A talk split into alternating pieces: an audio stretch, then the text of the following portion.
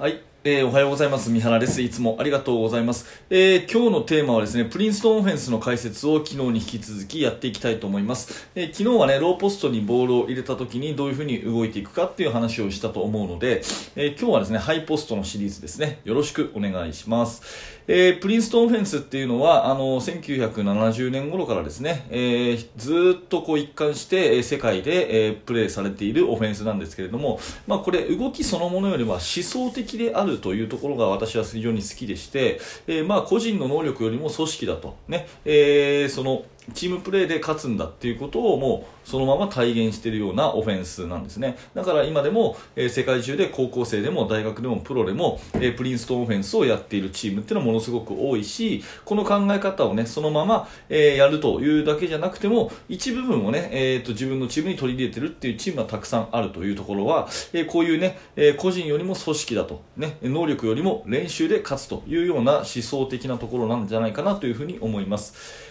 えー勝つためにはね、シュートの成功率を高めなければいけないので、やっぱりゴール下でね、シュートをする必要がありますよね。で、普通は背の高いポストプレーヤーにボールを入れたりとか、えー1対1の能力の高いガードにね、ドリブルで、えードライブをさせたりとかっていうことが、ゴール下を攻める普通の方法なんですが、まあ、ここでプリンストンが重視するのはバックドアカットと、まあ、いわゆる裏に抜けていくプレーですね。えーこれを対応することでゴール下を攻めていくという方法になります。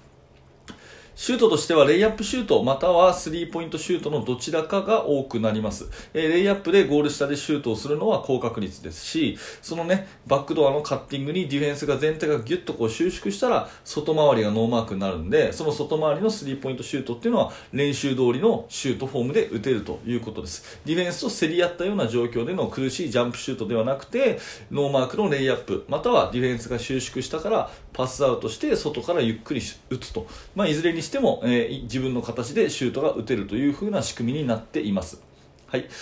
えー基本的な形はですね、4アウト1インの形で、えっ、と、昨日はね、えーこのローポストのところにボールを入れた状態の基本的なシリーズを話をしたんですが、え今日はハイポストシリーズですね。えまず状況としては、ガードがボールを持っている時に、ボールサイドの方にディフェンスがこう密集していると、こっちはどう考えても、え狭いなという時はですね、えボールサイドの方にパスをするんじゃなくて、逆サイドにボールを展開することから始めていくわけですね。うん。で、これ2から1へのスイングパスって言ってボールがクロスコートに逆サイドにこうボールがね飛ぶような形で、えーパスを展開した時にまあいろんなやり方があるんですがその一つの代表的な形がこのハイポストシリーズでしてパスをしたら、えーガードはコーナーへカットすると。で空いたスペースにハイポストフラッシュして5番がボールをつなぐというふうに言います。まあ、ハイポストシリーズって言ったりポイントシリーズって言ったりしますが、えーまあこういうところですね、まあ、最近よくある5アウトオフェンスの原型だと思います。最近センターがね、あのーローポストじゃなくてハイポスト、まあ、むしろスリーポイントラインの上に上がって、えー全員が外にね5人外に広がるような5アウトのオフェンスっていうのが、まあ、NBA とかでかなり有効だと思うんですけどもそれをまあ昔からやってるのがプリンストン大学だということですね。うん。でここに入れた時に一番の動きは大きく3つありまして、え1つは4の方にアウェイスクリーンをするですね、え1番をこっち側にアウェイスクリーンする。それともう1個は、えーボールの方に3番の方にこっちにスクリーンする。まあシザースと言われるようなプレーですね。それと、えーどちらかと見せといてバックドアね。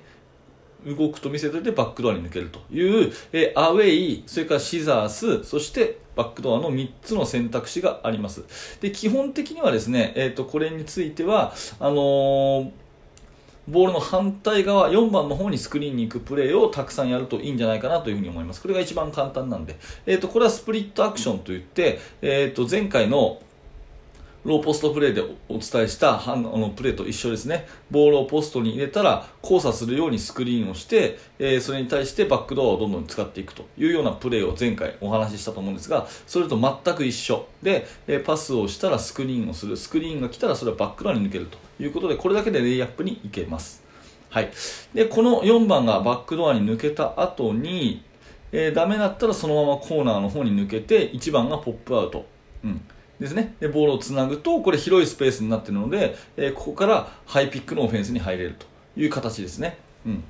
えースクリーンパスをしハイポストにパスをしたらそのままアウェイスクリーンをしてスプリットゲームに入ると。ね。そしてバックカットに抜けた後ボールをポップアウトして受ける。でハイピックに入ると。いうことですね。でハイピックに入るときもこれスクリーンをガチッと使っていわゆるピックアンドロールのプレーをするだけじゃなくてまあ、バックドア的なプレーとしてはスクリーンの逆にリジェクトっていうんですけどスクリーンの逆にドリブルをしていくっていうことも選択肢に入れておくといいですね。これ、えーと、コートの図を見るとこちらの方がねあの広いですよね、はい、こちらの方がもう明らかに広いのでスクリーンに来たのを逆に利用してフェイントかけてこっち側をドライブしていくっていう方がむしろやりやすいかもしれません。はいまあ、こんな風にね、えー、スクリーンを使っていくということですね。でもう一個のやり方は、このスプリットアクションをした後に、スプリットアクションをした後にですね、ポップアウトしたらですね、えーと、もう一個のやり方としては、この3番が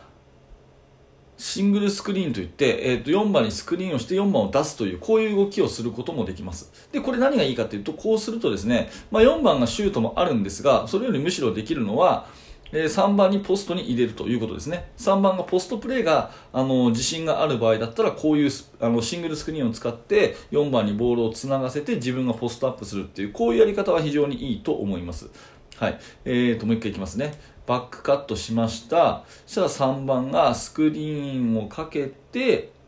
上がってくると。ねで3番がローポストアップをしてここに入れるというやり方ですねでこの時1と5のところがちょっと狭くなりがちなので、えー、これに関してはね、ここのところがちょっと狭くなりがちなので、えー、フレアスクリーンをしてちょっとスペースを取るという一例です。これはね、えー、必ずやんなきゃいけないというよりは、まあ、臨機応変に、えー、狭かったらちょっと交差しておいて、えディフェンスを引きつけておくということをすると、このポストプレーは、えよりやりやすくなると思います。で最後に、えもう1個ですね、この状況で、えボールをポストに入れた状況でですね、この状況、この状況からですね、えーと、ディフェンスがしっかりディナイをそれぞれして、ポストにボール入らないというときは、4番が1番に向かってドリブルをするんですね。そしたらドリブルアットっていうことで、これも前回言いましたけど、寄ってきたらバックドア、自分に向かってドリブルが来たらバックカットっていうのがこれ合言葉なので、えー、こんな風にドリブルしていって、えー、自分の方にドリブルが来たなと思ったら1番はパッとバックドアする。これスペース十分あるので、これは結構ね、パスが通ったりします。はい、えっと、こんな形でですね、えっと、ハイポストシリーズということで、あの、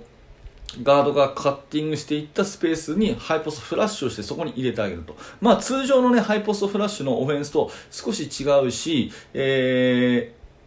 あの複雑になっている部分もあると思うんですが、まあ、要はねバックカットをたくさん使っていってゴール下をまず収縮させると。でそして収縮したらスリーポイントも打てるっていうようなこういうねオフェンスの考え方がプリンストンオフェンスです。で今日ややったのが、えー、ハイポストシリーズということで、えーと、昨日お話ししたローポストシリーズと臨機応変にこう合わせるようにねしていけるとかなりいいオフェンスになると思うので、まあ、ぜひねこれを見てあなるほどなと。うちのチームにいいかもなと思ったあなたはですね、ぜひあのボールサイドの方の3対3、それからヘルプサイドの2対2とかね、このあのプレーの仕組みをちょっとずつ分解して練習していくと、えー、いい5対5になるんじゃないかなというふうに思います。はい、ありがとうございました。えー、このチャンネルはですね、えー、バスケットボールのな、えー、指導に役立つようなですね、悩み解決になるようなお話をさせてもらっているチャンネルです。えまあ、基本的にですね、えっ、と、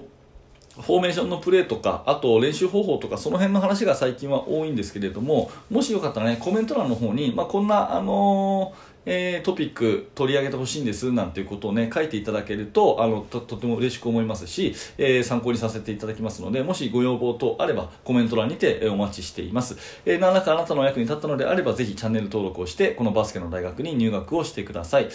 えー、そして現在ですね指導者の方向けに無料のメルマガ講座というものもやっています、えー現在登録していただけるとあの特典教材の方もプレゼントしていますので、えー、興味のある方は動画の説明欄から覗いてみてください。はい、えー、最後までご視聴ありがとうございました。三原学でした。それではまた。